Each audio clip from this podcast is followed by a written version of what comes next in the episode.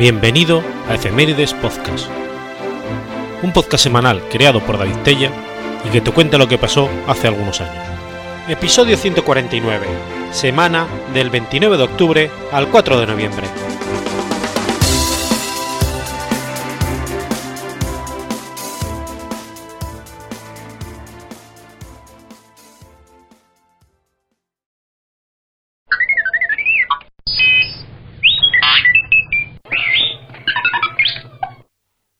29 de octubre de 1889. Nace Li Dazhao. Li Dazhao fue un intelectual chino, considerado uno de los padres fundadores del Partido Comunista de China junto con Chen Dushui. Nació en la provincia de Hebei en el seno de una familia campesina. Li estudió economía política en la Universidad de Waseda, en Japón, entre 1913 y 1916.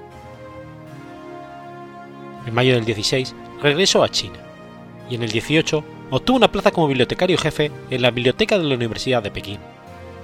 Allí tuvo a su cargo al joven Mao Zedong, futuro líder comunista chino, aunque por lo que se sabe no llegaron a entablar una relación personal estrecha.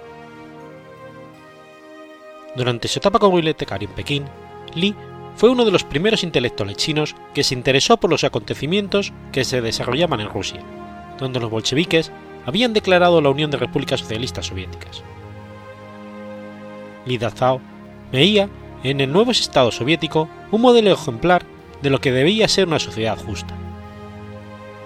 Frente a quienes deseaban que China emulara el progreso económico de las potencias occidentales y de Japón, Li Dazhao vio en la Unión Soviética y en su ideología marxista el modelo político adecuado para China. En la Universidad de Pekín, Li fundó un grupo de estudio del marxismo junto a varios alumnos y profesores de la universidad. Las actividades políticas de Li Dazhao captaron la atención de Che Dishu, entonces decano de la Universidad de Pekín.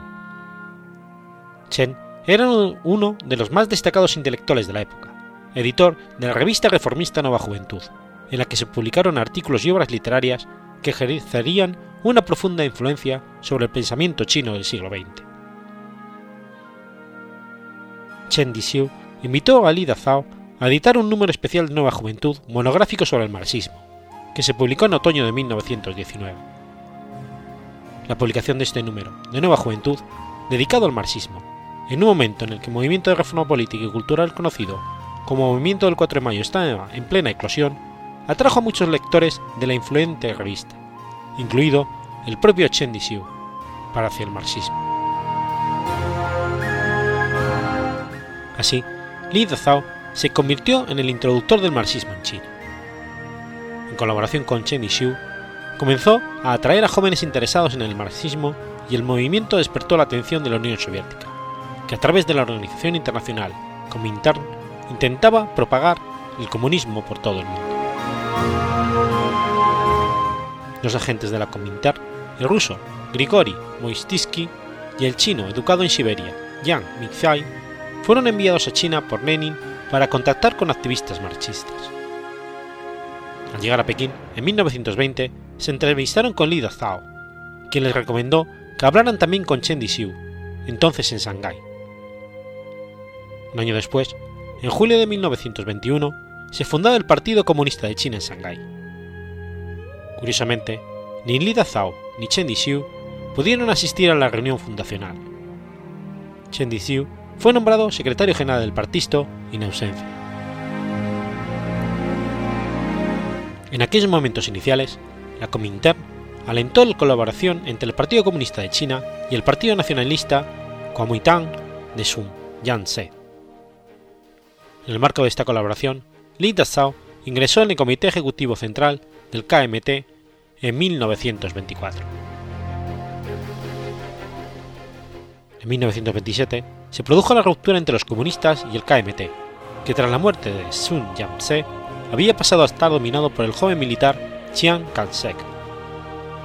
Mientras Chiang perseguía a los comunistas en las zonas bajo control de Kuomintang, el señor de la guerra, Zhang Zuolin, que controlaba el noreste del país, incluida Pekín, lanzó también una campaña anticomunista que llevó a Li Dazhao a refugiarse en la embajada soviética. tras una redada de la policía de Zan en la embajada, Li Tazao y otros comunistas refugiados allí fueron arrestados. El 28 de abril de 1927, por orden de Zhang Zuolin, Li Tazao murió ahorcado junto con otros 19 comunistas chinos.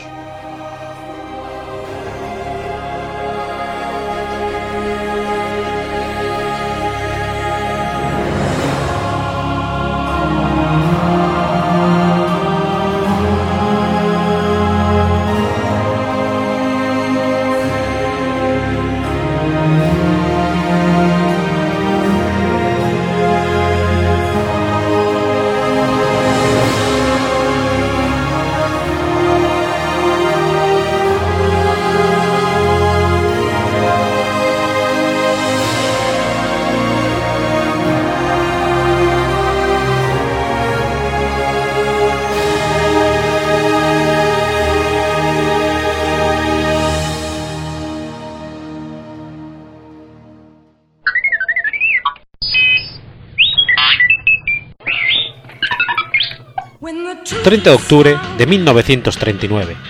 Nace Greg Slick. Griff Barnett Wing, más conocida como Griff Slick, es una cantante y compositora estadounidense. Es una de las voces femeninas más reconocidas del rock psicodélico y figura del movimiento hippie. Grace Barnett Wing nació en Evanston, Illinois, muy cerca de Chicago hija de un inmigrante noruego-sueco y de una descendiente directa de los pasajeros del Mayflower. Durante su niñez vivió en diferentes ciudades de Estados Unidos, hasta que se estableció en Palo Alto, California, al sur de San Francisco. Asistió a la Palo Alto Senior High School antes de ser parte de la Castilleja High School, una escuela privada de niñas. Tras graduarse, asistió al Fitch College en Nueva York y posteriormente en la Universidad de Miami en Coral Gables, Florida.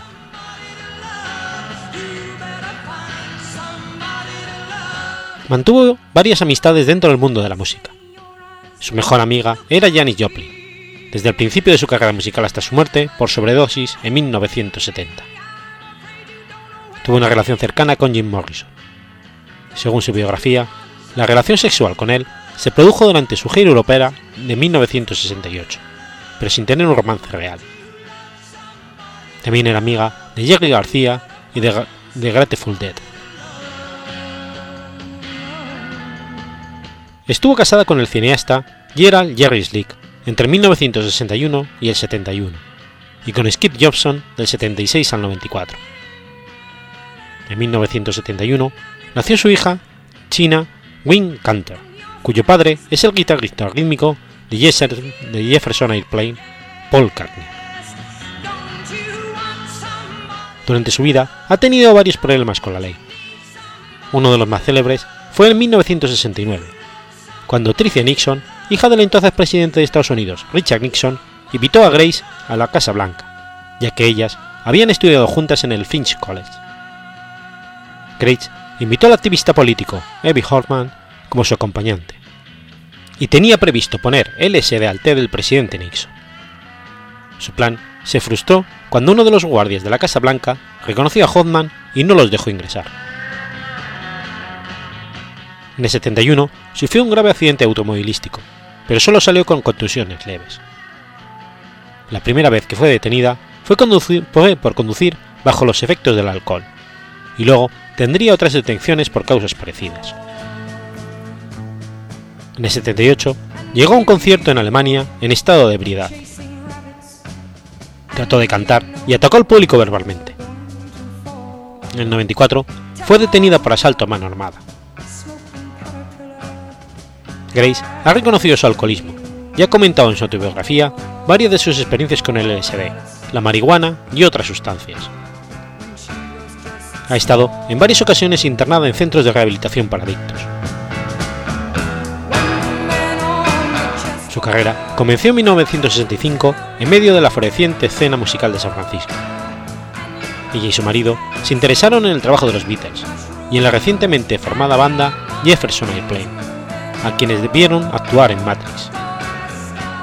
Ellos junto a su entonces cuñado Derby Slick Gould y otros amigos, formarían su propio grupo, llamado Grit Society. En el 66, la banda tomaría un puesto importante en la nueva escena rock de San Francisco. En aquella época, Darby Slick escribiría las canciones White Rabbit y Somebody to Love, que interpretaría Grace. Ese mismo año, Jefferson Airplane pierde a su vocalista Singer Anderson y Grace asume el puesto. Durante sus años en Jefferson Airplane, grabó canciones como We Can Be Together y Later, además de White Rabbit y Somebody to Love, compuestas por David Slick durante la época de Great Society. Grace sería la primera persona en decir motherfucker en televisión. Fue en 1969 durante su presentación en el show de Dick Cavett. Tras la ruptura de Jefferson Airplane, Slick y otros músicos formarían el grupo Jefferson Starship, al que seguirían el grupo Starship, con quienes grabaría otros éxitos como We Will This City y Nothing Gonna Stop Us You. Los discos solistas de Grace son Manhole, Dreams, Software y Welcome to the Reggae. Dreams es el más personal de sus discos como solista y fue nominado para un premio Grammy. En 1988 deja Starship. Tras una breve reunión con Jefferson Airplane y una gira para el año siguiente, Slick se retiraría de la música. Durante todo este tiempo, se ha dedicado a las artes visuales y ha hecho pequeñas colaboraciones con Jefferson Starship. El legado de Grace ha sido tomado por varios cantantes de rock como Steve Nicks, Patti Smith, Sandy Denny o Dolores O'Riordan. Así como su amiga y contemporánea Janis Joplin, Slick contribuyó dedicadamente a consolidar, por talento y personalidad, la presencia femenina en rock.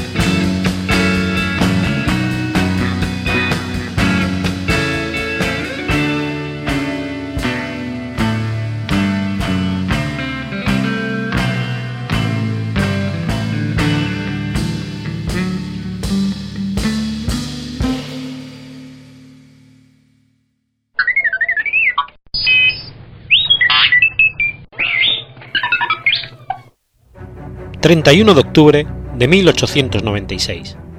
Nace el asesino en serie, el Petiso Orejudo. Cayetano Santos Godino, más conocido por su apodo, el Petiso Orejudo, fue un joven asesino en serie, uno de los mayores sociópatas de la historia argentina, ya que a principios del siglo XX fue responsable de la muerte de cuatro niños, siete intentos de asesinato y el incendio de siete edificios.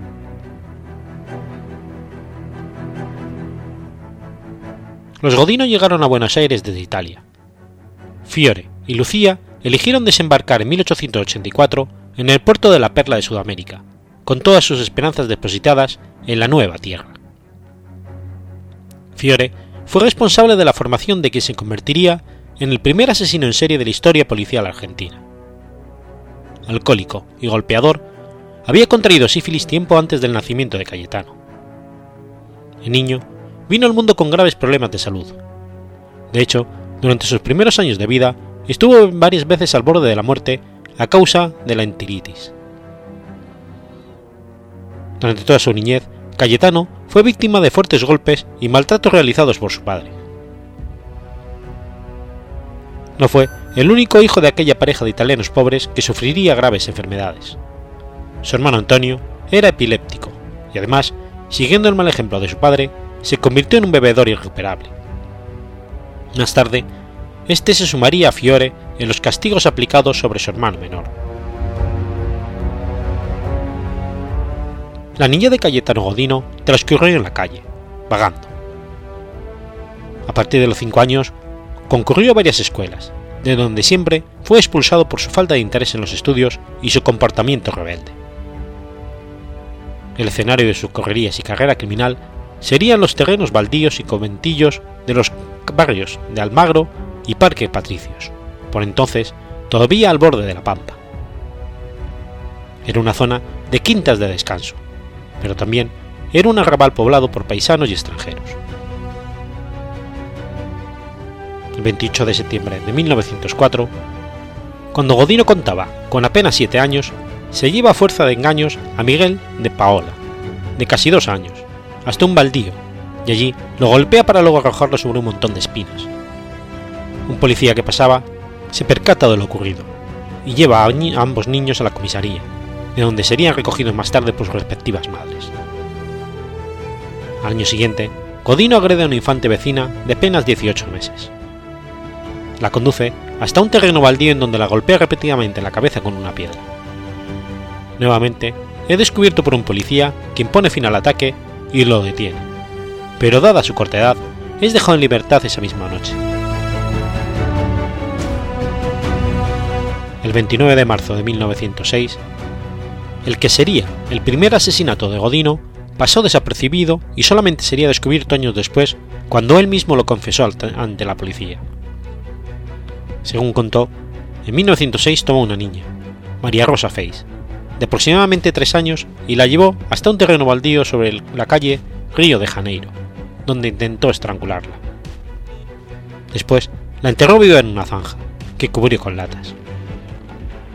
Las autoridades, al conocer este crimen, se trasladaron hasta el lugar, pero encontrado que se había edificado una casa de dos pisos. Sin embargo, en la comisaría número 10 quedó registrada una denuncia por desaparición con fecha del 29 de marzo de 1906 de una niña de tres años de nombre María Rosa Feis.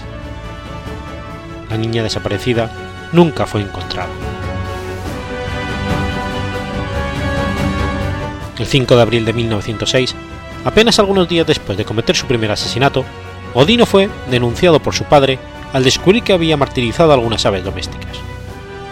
Fiore encuentra dentro de un zapato de su hijo un pájaro muerto, y debajo de su cama una caja en donde guarda los cadáveres de otras aves. Cayetano Godino estuvo recluido poco más de dos meses y después regresó a las calles. Como ya no existía la escuela, vuelve a dedicarse a la vagancia. El 9 de septiembre de 1908 conduce a Severino González, de dos años, a una bodega ubicada frente al Colegio del Sagrado Corazón.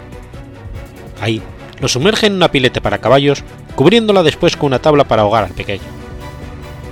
El propietario del lugar Zacarías Cabliglia, descubre la tentativa, pero Godino se defiende diciendo que el niño había sido llevado allí por una mujer vestida de negro, de la cual suministra señas particulares. Es conducido a la comisaría, de donde es recogido al día siguiente. Seis días más tarde, el 15 de septiembre, en Colombre 632, quema con un cigarrillo los párpados de Julio Bote, de 22 meses de edad es descubierto por la madre de la víctima, pero alcanza a huir. El 6 de diciembre, Fiore y Lucía Godino, cansados de los continuos problemas causados por Cayetano, que entonces tenía 12 años, vuelve a entregarlo a la policía. Esta vez es enviado a la colonia de menores Marcos Paz, en donde permanece durante tres años. Mientras permanece encerrado, acude a clases en donde aprende a leer y escribir un poco estancia de Godino en el reformatorio, lejos de regenerarlo, lo endurece.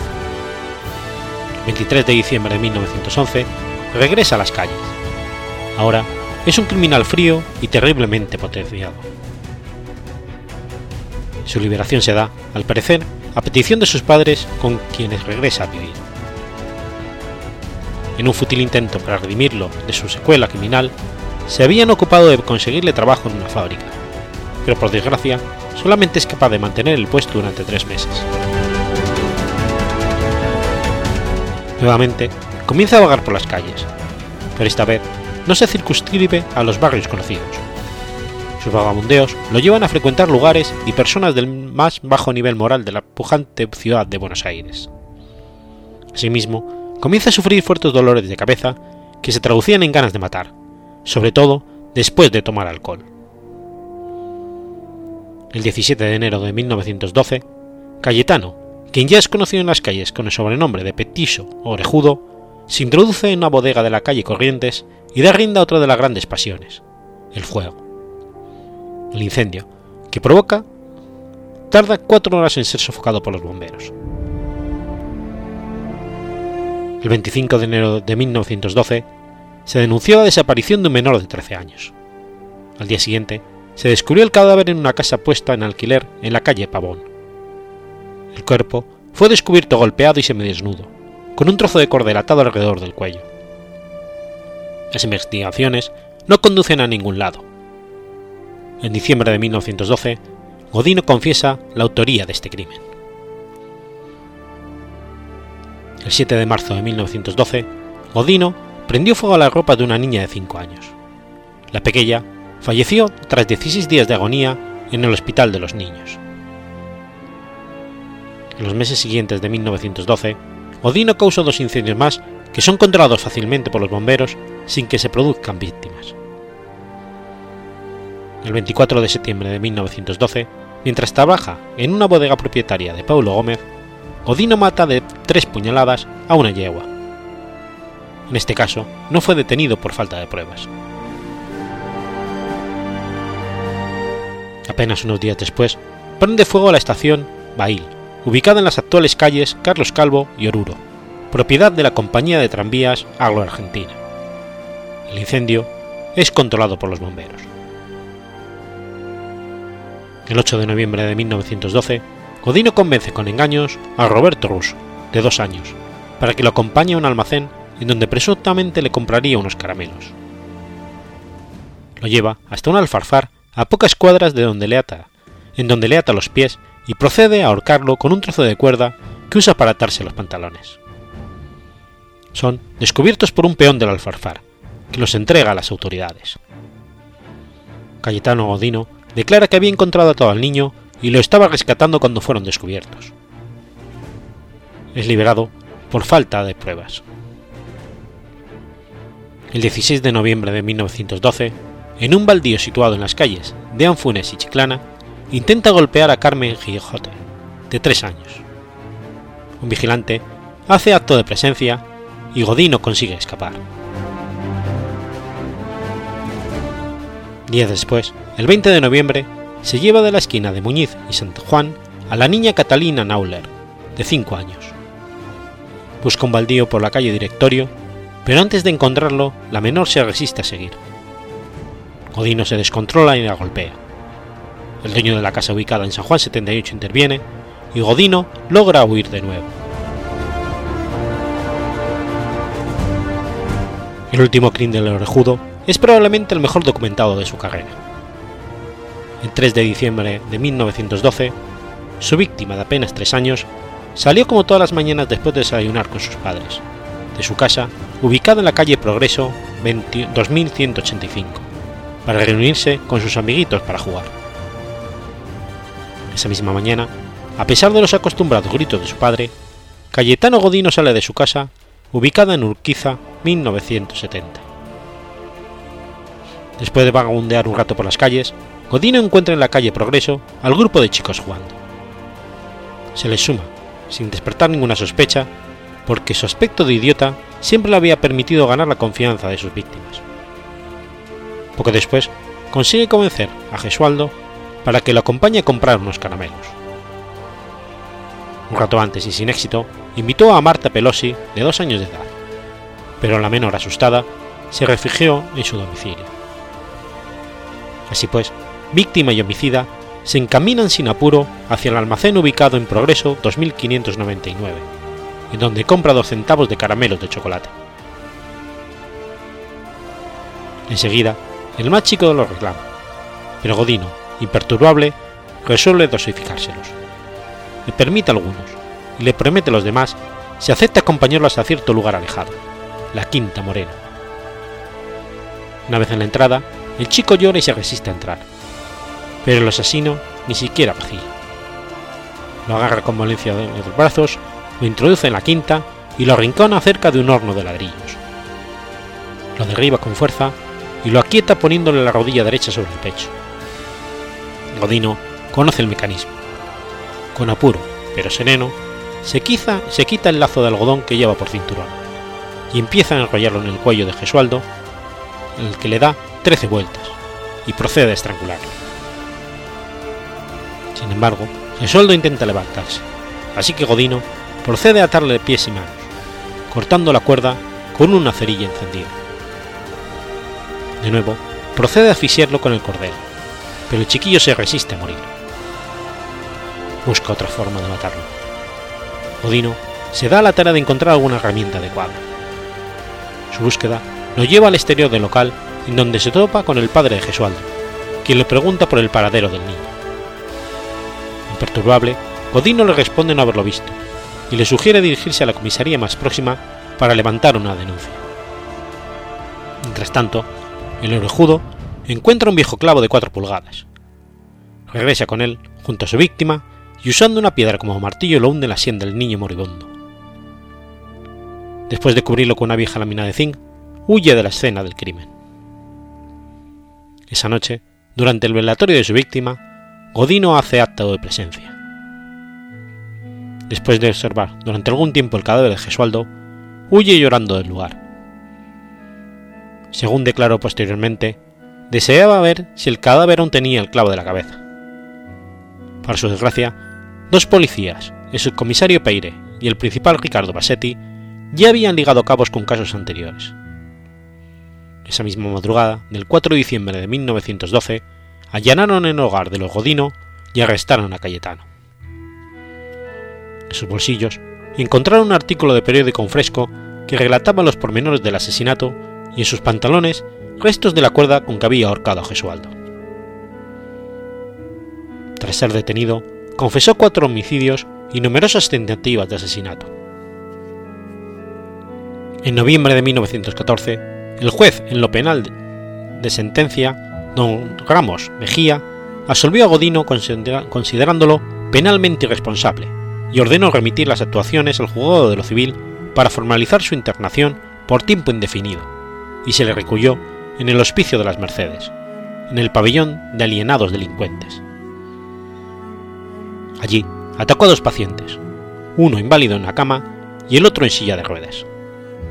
Después intentó huir.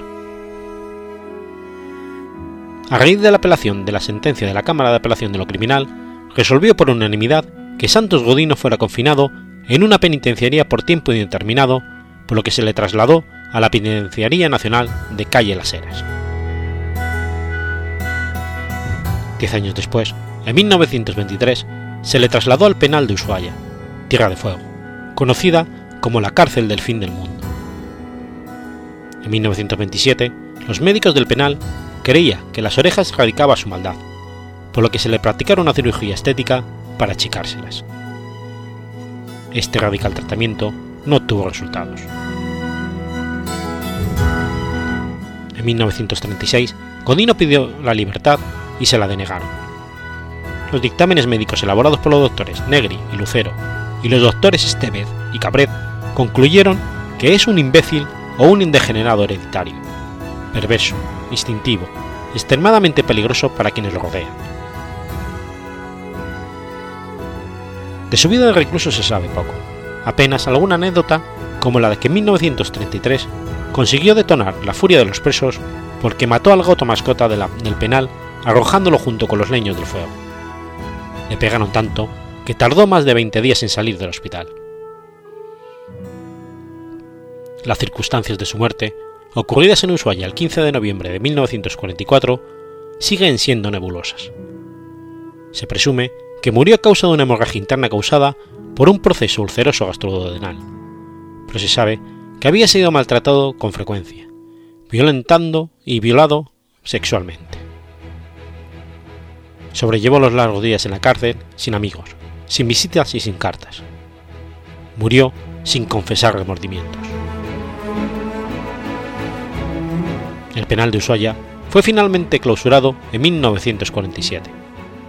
Cuando el cementerio fue levantado, los huesos de este asesino serial habían sido saqueados.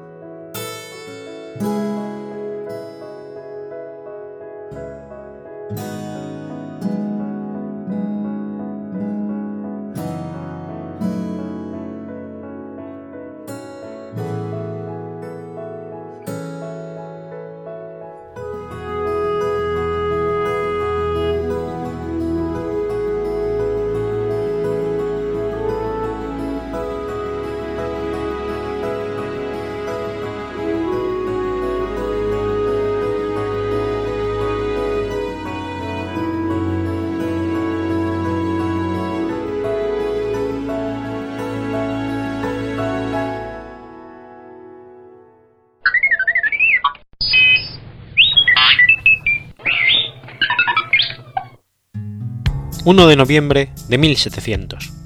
Muere Carlos II de España. Carlos II de España, llamado el Hechizado, fue rey de España entre 1665 y 1700. Felipe IV se había casado por primera vez con Isabel de Francia. De esta unión nació un único varón, el príncipe Baltasar Carlos, muerto en 1646, lo que provocó que el rey decidiese casarse en segundas nupcias con su sobrina la archiduquesa Mariana de Austria, hija del emperador Fernando III y de María Ana de Austria, hermana de Felipe IV, con el objetivo de asegurar la continuidad dinástica en el trono. De este matrimonio nacieron varios hijos, de los cuales solo sobrevivieron la infanta Margarita Teresa y el último de los hijos varones, Carlos. El rey Carlos apenas tenía cuatro años cuando su padre falleció, dejando este establecido en su testamento como regente a su vida, la reina María Ana de Austria. La reina sería asistida por una junta de regencia formada por seis miembros, el presidente del Consejo de Castilla, García Aro Sotomayor y Guzmán, conde de Castrillo, el vicecanciller del Consejo de Aragón, Cristóbal Crespi de Valdar, un representante del Consejo de Estado, al pasar de Bracamonte, y Guzmán, conde de Peñaranda. Un grande de España, Guillén Ramón de Moncada, marqués de Aitona. El inquisidor general, cardenal Pascual de Aragón. Y el arzobispo de Toledo, cardenal Baltasar Moscoso y Sandoval, como máxima autoridad religiosa en la monarquía. Cuando se abrió el testamento de Felipe IV, uno de los miembros de la Junta ya había fallecido, quedaba así vacante el puesto en el arzobispado de Toledo. Su titular, el cardenal Baltasar Moscoso y Sandoval, había muerto solo unas horas antes que Felipe IV. La reina hubo de buscar soluciones y con la intención de dejar vacante el puesto de inquisidor general, obligó a don Pascual de Aragón a ocupar el arzobispado de Toledo. De este modo, el puesto de inquisidor quedó libre para ser copado, copado poco después por el máximo confidente de la reina, su confesor el padre Juan Everaldo Ninar. La muerte de Felipe IV y la asunción de la regencia por parte de Mariana de Austria hicieron que ésta se sintiese de repente sola en medio de la vorágine de acontecimientos que sucedieron tras el fallecimiento de su marido. Centro de las miradas, blanco de las exaltaciones y de las críticas, la reina viuda requirió el apoyo de su fiel confesor, el padre jesuita Juan Everardo Nittard, que había acompañado en 1649 a Madrid desde la corte de Viena, y no solo por su vertiente espiritual, sino en la controvertida vertiente política. Así, el padre Nitart llegó a ocupar puestos de gran relevancia en la monarquía, actuando como un verdadero valido, al ser casi la única persona en la que la reina regente depositó su plena confianza. Nitart logró recabar en su ascenso un gran número de odios tanto en los círculos políticos como en los religiosos. Y es que el padre jesuita no solo entró a formar parte del Consejo de Estado de, en enero del 1666, sino que también alcanzó el puesto de inquisidor general, la cúspide de la gran institución eclesiástica de la monarquía. La nobleza rechazó desde un principio el encumbramiento de Nitar, porque consideraron un advenedizo carente de los merecimientos que ostentaba, y los dominicos, orden opuesta a los jesuitas, se sintieron heridos en su orgullo al observar cómo un jesuita les había arrebatado la primacía del confesionario real, así como el gran puesto inquisitorial. Por tanto, la coyuntura política de un momento en el cual el ministro favorito estaba en decadencia, la baja condición del elegido, la orden a la cual pertenecía, sus muestras de ambición poco acordes a su condición jesuita y su sospechosa cercanía a la reina, fueron las premisas determinantes en las numerosas críticas que Nitart recibió durante su valimiento. En el terreno político, Nitart había cosechado continuos fracasos, tanto en el interior como en el exterior. Se ganó también muchas antipatías por haber aconsejado la prohibición de las representaciones teatrales. Por último, las exigencias de dinero para hacer frente a los múltiples problemas planteados ponían de relieve la incapacidad del confesor de poner en marcha una política económica eficiente. Además, sus proyectos conducentes al establecimiento de una contribución única y a rebajar los impuestos del consumo no fueron aceptados. Carlos II fue proclamado rey en 1665 a los cuatro años. Era una persona educada por teólogos, pero su mala salud hacía sospechar que moría joven, por lo que se descuidó su educación en las tareas de gobierno. En esas fechas, la lucha contra Valenzuela aumentó hasta que 12 años después, en 1677, Juan José de Austria marchó sobre Madrid y tomó el poder apoyándose en la nobleza. Valenzuela fue desterrado y la reina madre abandonó la corte fijando su residencia en el Alcázar de Toledo. Juan José de Austria, con el apoyo popular, se convirtió en el nuevo valido. Su gobierno quedó ensombrecido por la lucha política contra sus adversarios y la dramática situación de la monarquía hispánica, obligada a ceder el franco condado a Francia mediante la paz de Nimega en 1679. Ese mismo año, el rey, de 18 años de edad, se casa en primeras nupcias con María Luisa de Orleans, sobrina de Luis XIV de Francia. Aunque nunca llegó a estar verdaderamente enamorada de su marido, con el paso de los años, María Luisa llegó a sentir un genuino afecto hacia él. Carlos, por su parte, amaba tiernamente a su esposa. Ante la falta de sucesor, la reina llegó a realizar peregrinaciones y a venerar reliquias sagradas. Finalmente, murió en 1689, dejando al rey en un estado depresivo. el rey Carlos II, plenamente consciente de su incapacidad para asumir las funciones de gobierno, tuvo el buen criterio de poner al frente de los cargos más importantes a personas bien preparadas. Las primeras medidas para reducir la galopante inflación, evitar el déficit permanente y llenar las arcas reales las puso en práctica Fernando Valenzuela, pero estuvo poco tiempo al frente de las finanzas y sus medidas no tuvieron tiempo de fructificar. las medidas emprendidas por de Valenzuela las retomó el siguiente valido, Juan Francisco de la Cerda, duque de Medinaceli. Pese a sus disputas con la reina y otras personas influyentes, fueron numerosas. De la Cerda ostenta el mérito de conseguir una de las mayores deflaciones de la historia antes de dimitir de su cargo, lo cual fue perjudicial para las arcas públicas, pero muy beneficioso para los súbditos del rey, primer paso para una recuperación económica.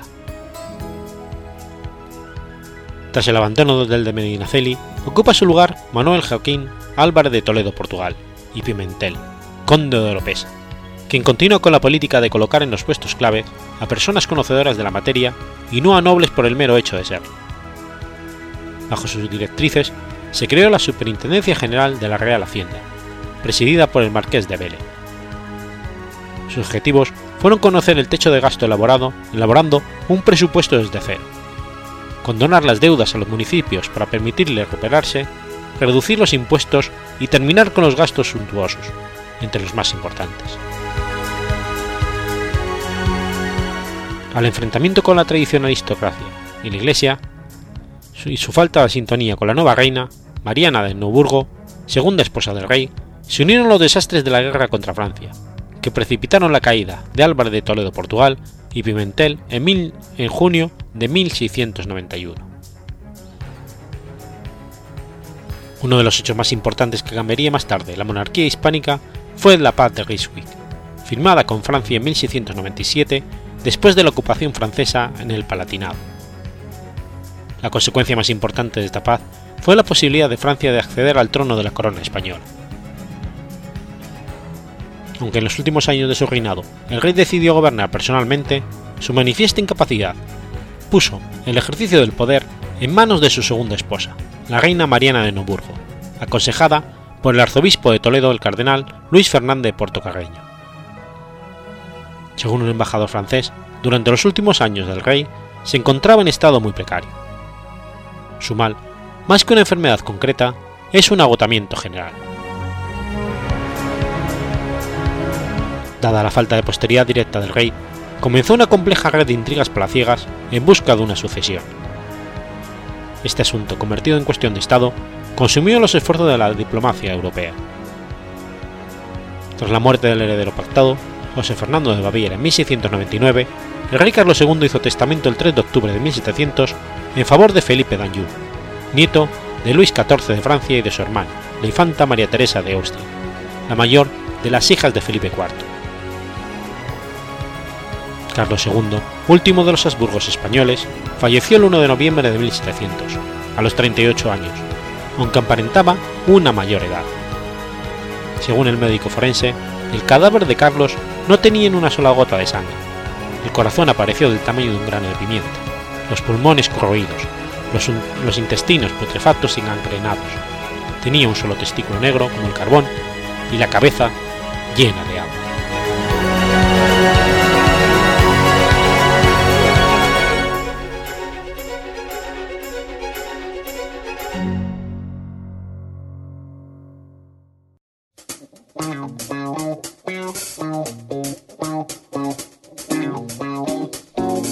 ¿Conoces la Asociación de Escuchas de Podcasting? Asespod es el primer lugar de encuentro para todas aquellas personas que escuchan este formato de audio.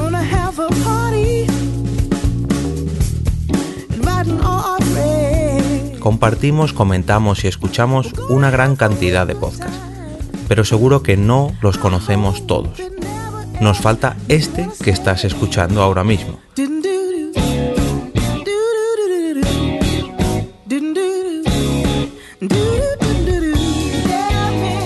Queremos que tú, oyente de este podcast, formes parte de todo esto.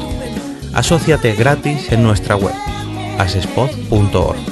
Búscanos en las redes sociales, Twitter, Facebook y Google ⁇ Recuerda, asespod.org.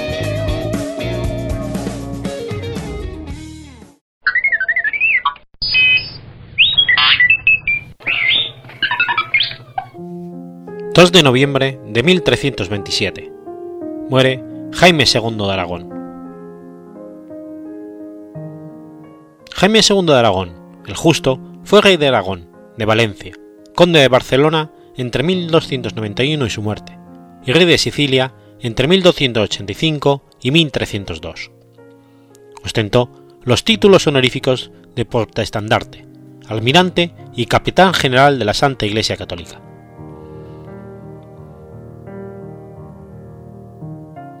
Segundo hijo de Pedro III y su esposa Constanza II de Sicilia, de su madre heredó el reino de Sicilia en 1285.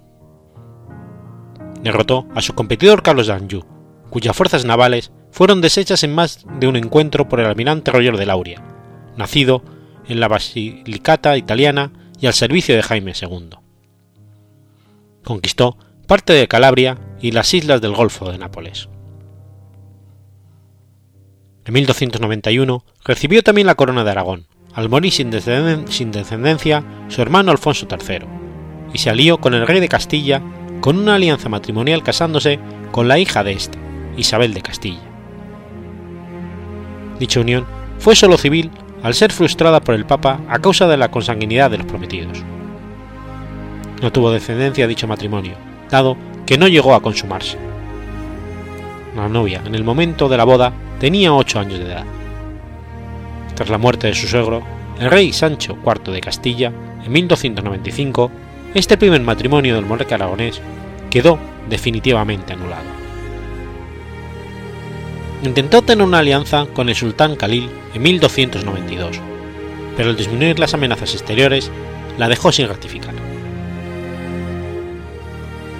1296 iniciaría una contienda con Castilla, aprovechando la minoría de edad de Fernando IV y los conflictos entre sus regentes, sin declaración de guerra, para conquistar el reino de Murcia. Alicante sería la primera ciudad en caer en el mes de abril, y tras ella, Elche, Orihuela, Guardamar de Segura y Murcia. En 1298 tomaría Lama de Murcia y Cartagena, y el 21 de diciembre de 1300 finalizaba la contienda con la conquista de Lorca.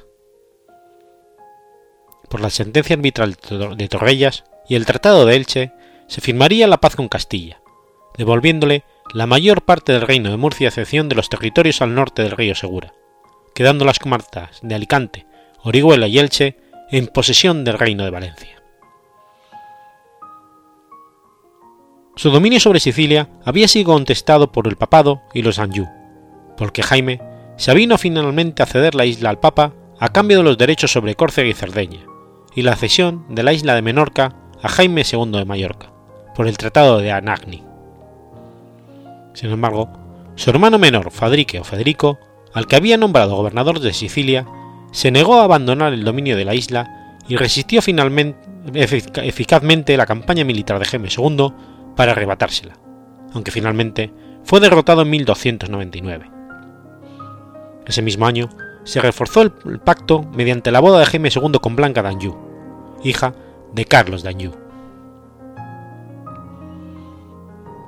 Terminada aquella contienda, Jaime conquistó Cerdeña, que quedó así incorporada a la corona de Aragón, a pesar de la oposición de Génova y Pisa y de múltiples rebeliones locales posteriores. Esta política de expansión por el Mediterráneo se completó con un acuerdo con Castilla para repartirse las respectivas zonas de influencia en el norte de África. Para ello, siguió una alianza con Sancho IV, quien ayudó a la corona de Aragón a intensificar su presencia en Túnez, Bujía y Tremecén, a cambio del correspondiente apoyo contra los franceses. Jaime II organizó también una expedición a Oriente bajo el mando de Roger de Flor, concebida para librar al reino de la presencia de las peligrosas compañías militares conocidas como los almogávares.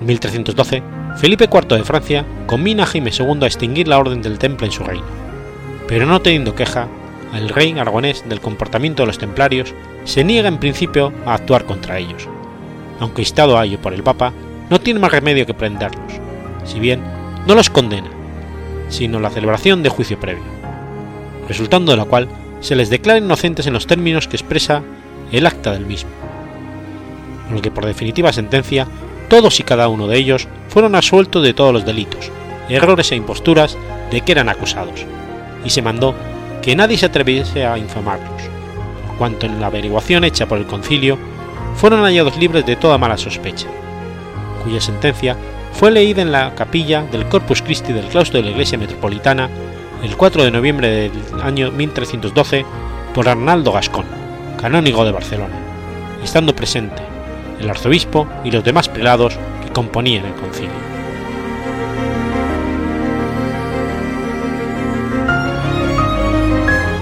En lo referente a su política, en las Cortes de Zaragoza en 1301, Jaime II Aragón dictaminó que Ribagorza pertenecía a Aragón y que sus límites estaban en el clamor de Almacelles aunque en las Cortes de Barcelona de 1305 se protestó esta situación, Jaime II el Justo, tras pedir un informe al justicio Jimeno Pérez de Salanova, confirmó que Ribagorza se incluía en Aragón. consolidó la corona de Aragón al declarar la unión indisoluble entre los reinos de Aragón y Valencia y el condado de Barcelona. Obtuvo el vasallaje de los reyes de Mallorca, recuperó el Valle de Arán, reforzó la posición de la corona sometida a la nobleza con el apoyo de las ciudades, hizo avanzar la frontera del reino de Valencia a costa del de Murcia, aprovechando la intervención en las disputas sucesoras castellanas. Reforzó la defensa del flanco sur frente a los musulmanes creando para ello la Orden Militar de Montesa, aprobada por el Papa Juan XXII en 1317, con el fin de luchar contra los musulmanes. En su testamento, otorgado en Barcelona el 28 de mayo de 1327, Jaime II ordenó la ejecución de la tumba de su padre, el rey Pedro, al mismo tiempo que disponía la creación de la suya y de su segunda esposa, Blanca d'Anjou, fallecida en 1310 se dispuso que los sepulcros allí eran cobijados, como así se hizo, bajo baldaquinos labrados en mármol blanco procedente de las canteras de San Feliu, cerca de Gerona. Cuando el rey Jaime II dispuso la creación de su propio sepulcro, tomó como modelo el sepulcro de su padre.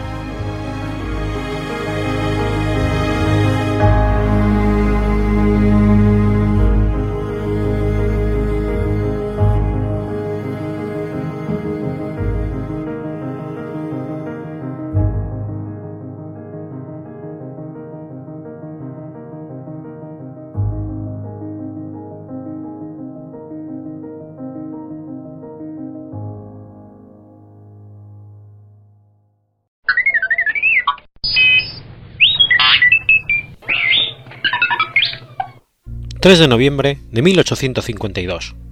Nace el emperador Meiji.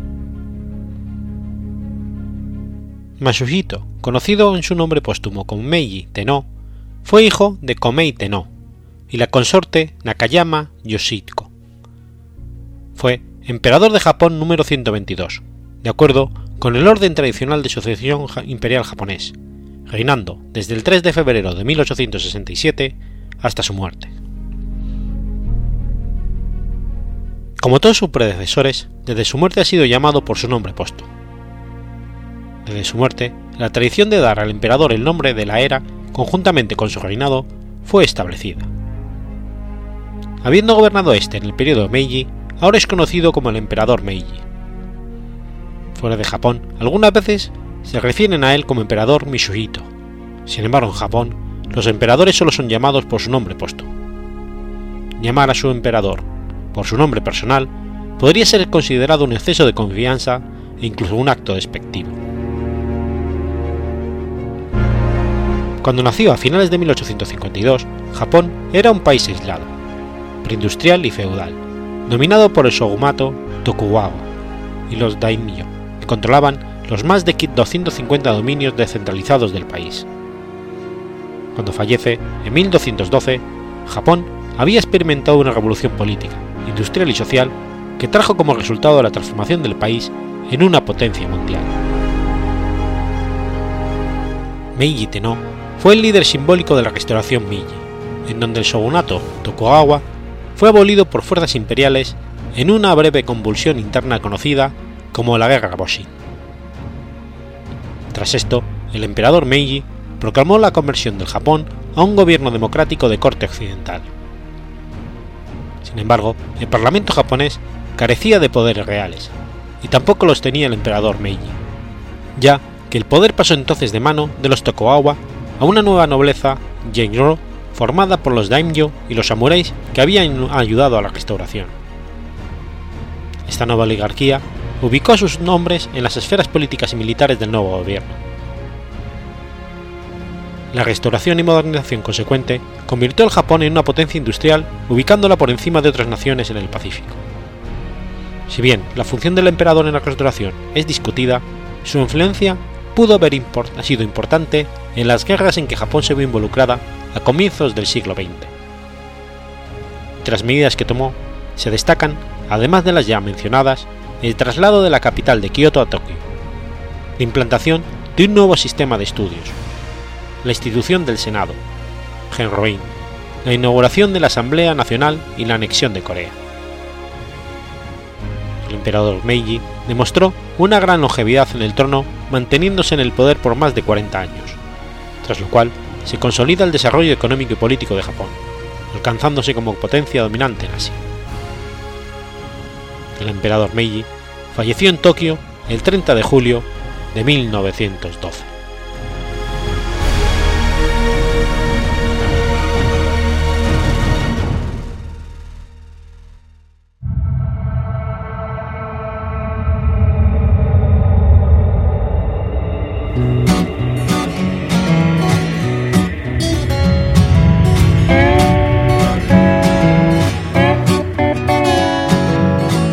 ¿Sabías que existe una asociación donde damos voz a los podcasts?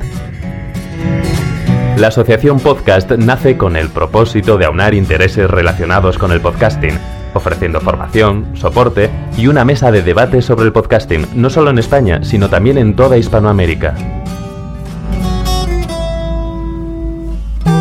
Entre nuestros proyectos destacan nuestro libro colaborativo, la organización de diferentes eventos relacionados con el podcasting como las jornadas de podcasting, los premios de la Asociación Podcast y Radio Podcastellano.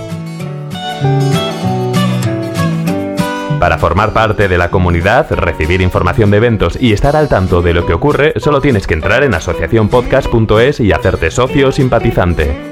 Ahora es tu oportunidad de formar parte de esta gran comunidad asociacionpodcast.es. Si lo prefieres, puedes escribirnos a info@asociacionpodcast.es y responderemos todas tus dudas.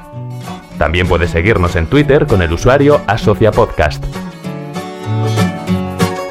Ya seas podcaster u oyente, súbete al podcasting.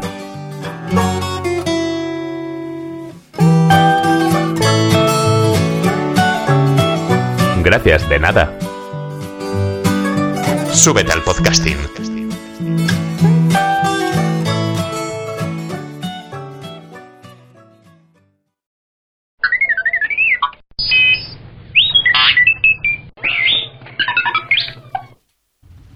...4 de noviembre de 1921... ...es asesinado Hara Takashi. Hara Takashi fue un político japonés y el decimonoveno primer ministro de Japón, del 29 de septiembre de 1918 al 4 de noviembre de 1921. También era conocido como Harakei informalmente. Fue el primer plebeyo electo por ocupar el cargo de primer ministro. Nació en un pueblo dentro del dominio feudal de Morioka, en la provincia de Metsu.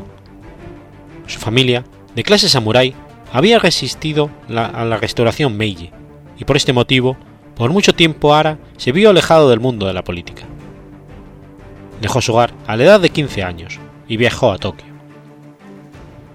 Reprobó su examen de admisión a la prestigiosa Academia Naval Imperial de Japón y por lo tanto se unió a una escuela religiosa establecida por los franceses.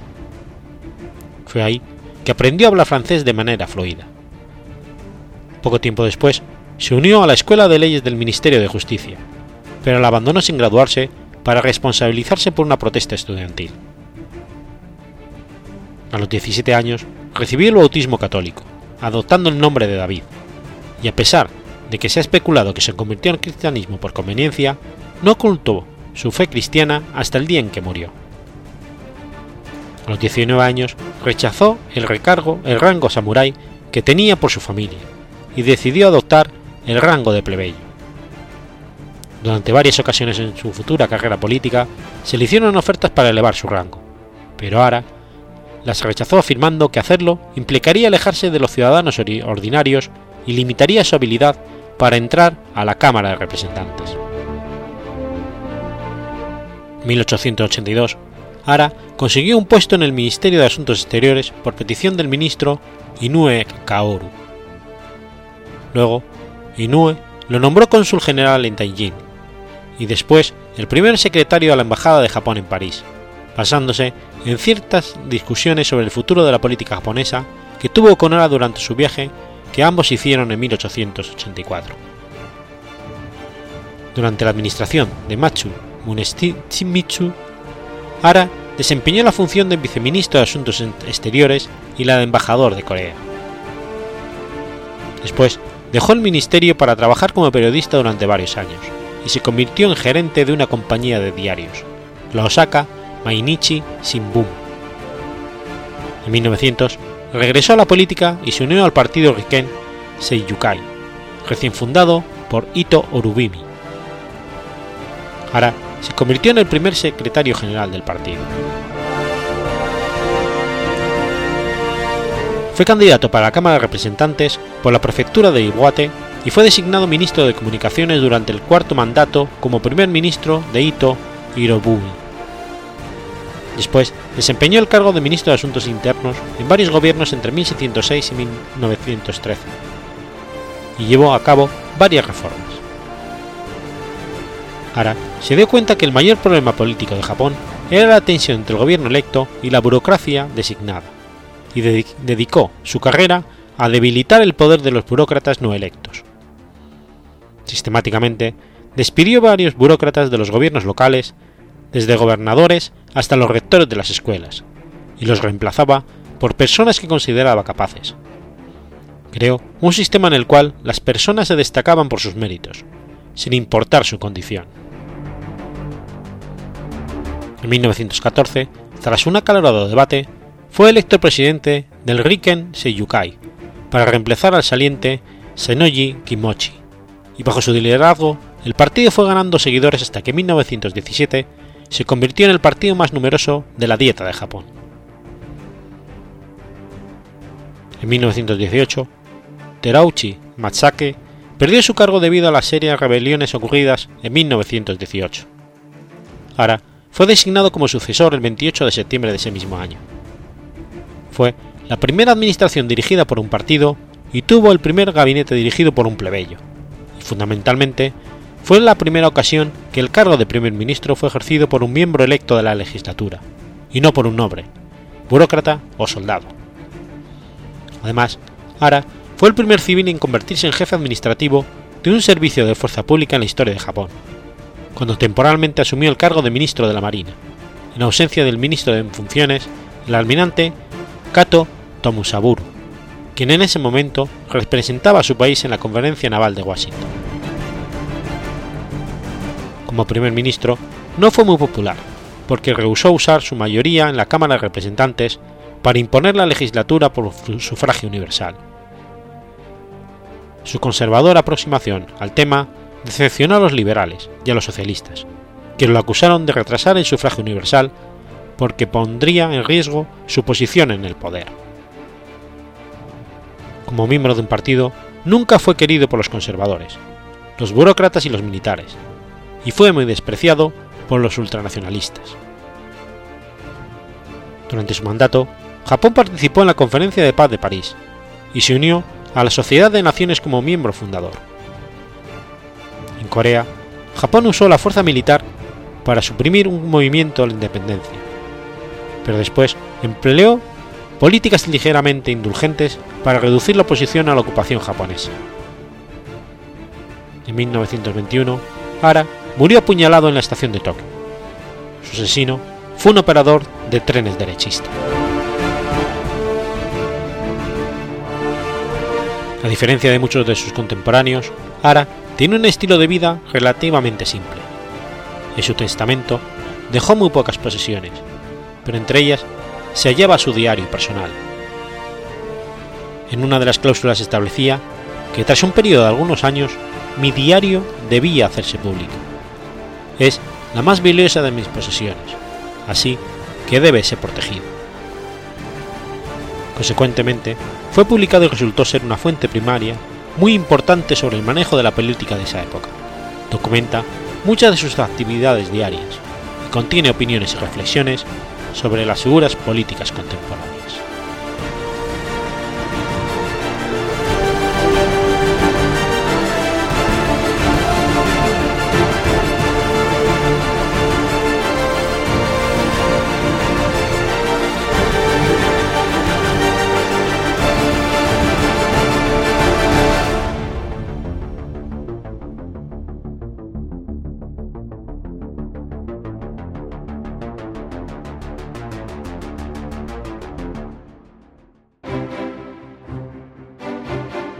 Has escuchado Efemérides Podcast.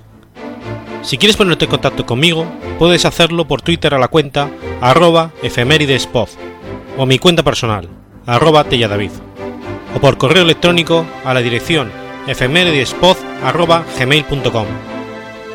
También puedes visitar la página web efemeridespodcast.es. Y recuerda que puedes suscribirte por iTunes y por iBox, y tienes un episodio nuevo cada lunes.